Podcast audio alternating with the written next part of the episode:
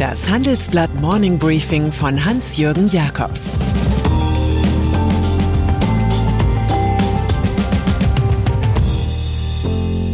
Guten Morgen allerseits. Heute ist Donnerstag, der 9. Dezember, und das sind heute unsere Themen. Ein Hanseat im Kanzleramt. Brüssel entdeckt die Abschreckung.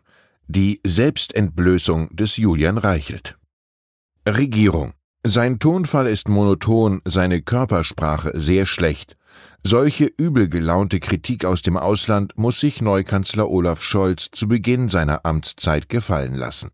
Man braucht noch etwas, um sich an den hanseatischen Politikertypus zu gewöhnen. Eine Schonfrist gibt es ohnehin nicht, zeigen wir in unserer Titelstory. So sagt die Wirtschaftsweise Veronika Grimm, ohne eine deutlich höhere Impfquote wird die Lage nicht in den Griff zu bekommen sein wofür wir ja einen leibhaftigen Bundeswehrgeneral abkommandiert haben.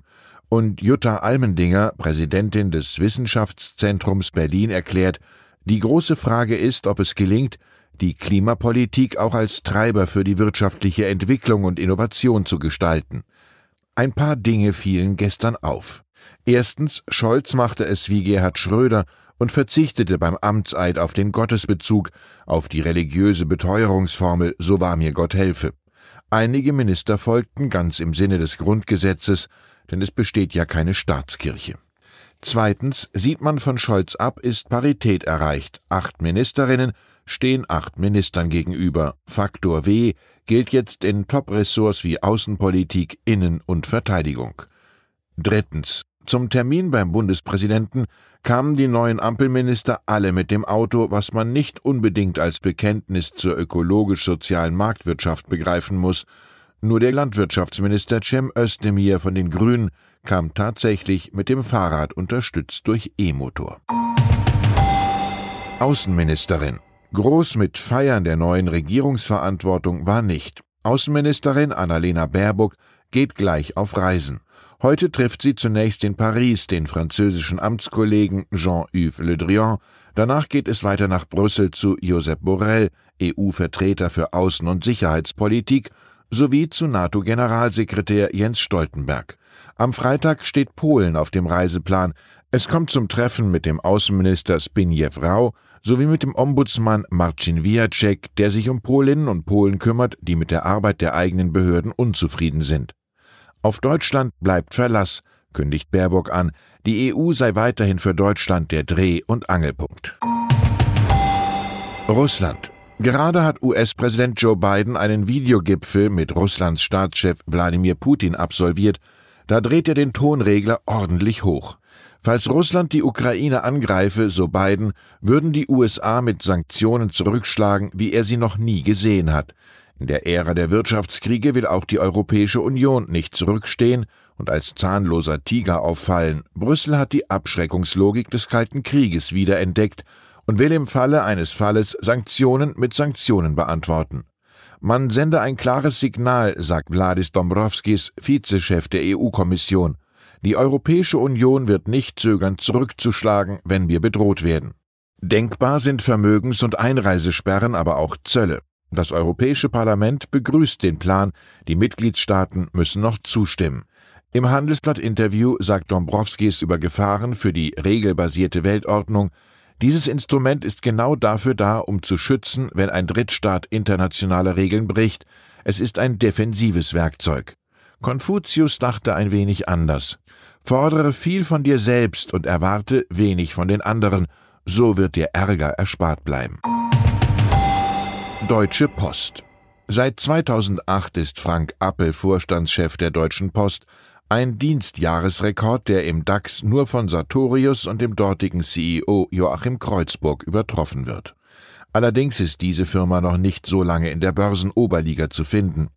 Nun aber soll für den Langzeitpostler Schluss sein, wenn auch erst am 4. Mai 2023.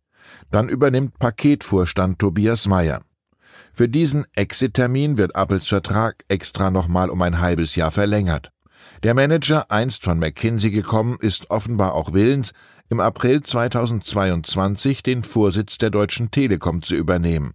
Beide Bonner DAX-Konzerne gehörten in früheren Zeiten mal der damaligen Deutschen Bundespost. Geblieben ist bei beiden der Staat als Ankeraktionär sehr zum Kummer der Neuregierungspartei FDP. China.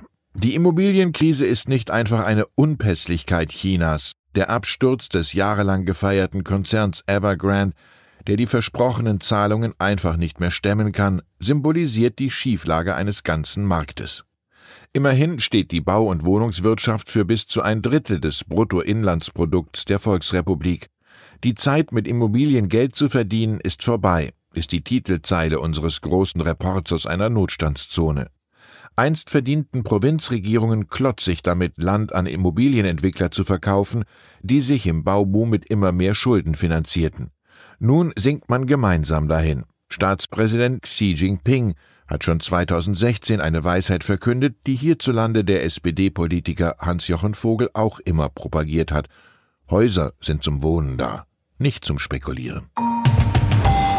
Bildzeitung. Und dann ist da noch Julian Reichelt, 41, der fast zwei Monate nach seinem Rauswurf als Bild-Chefredakteur wieder den Drang in die Öffentlichkeit verspürt, was der Wochenzeitung Zeit ein großes Interview beschert.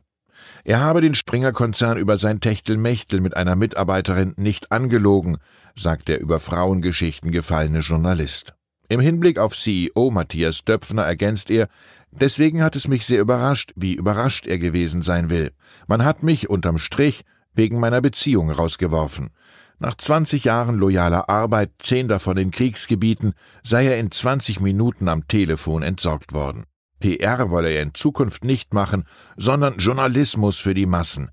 Er liebe es, Millionen Menschen eine starke Stimme zu geben. Er sagt, nicht Julian Reichelt ist Bild, sondern Bild war Julian Reichelt. Was diese Marke dargestellt hat, basierte auf meiner Arbeit, meinen Gedanken.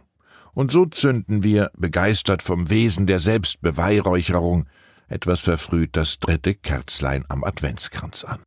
Ich wünsche Ihnen einen erhellenden Tag. Es grüßt Sie herzlich Ihr Hans-Jürgen Jakobs.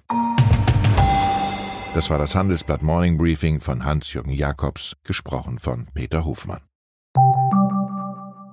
Mein Name ist Dr. Tilman Rümenapf, niedergelassener Kinder- und Jugendarzt hier im Ennepe-Ruhr-Kreis. Die Einführung der Telematik sehe ich durchaus als Chance, aber aktuell fällt das System oft aus und es gibt viel zu wenig technischen Support. Dafür geht eine Menge Zeit drauf, in der ich die Kinder nicht genügend betreuen kann. Das muss sich ändern. Die besondere Nähe der niedergelassenen Haus- und Fachärzte ist in Gefahr. Was die Gesundheitspolitik jetzt dringend ändern muss, erfahren Sie auf rettetdiepraxen.de.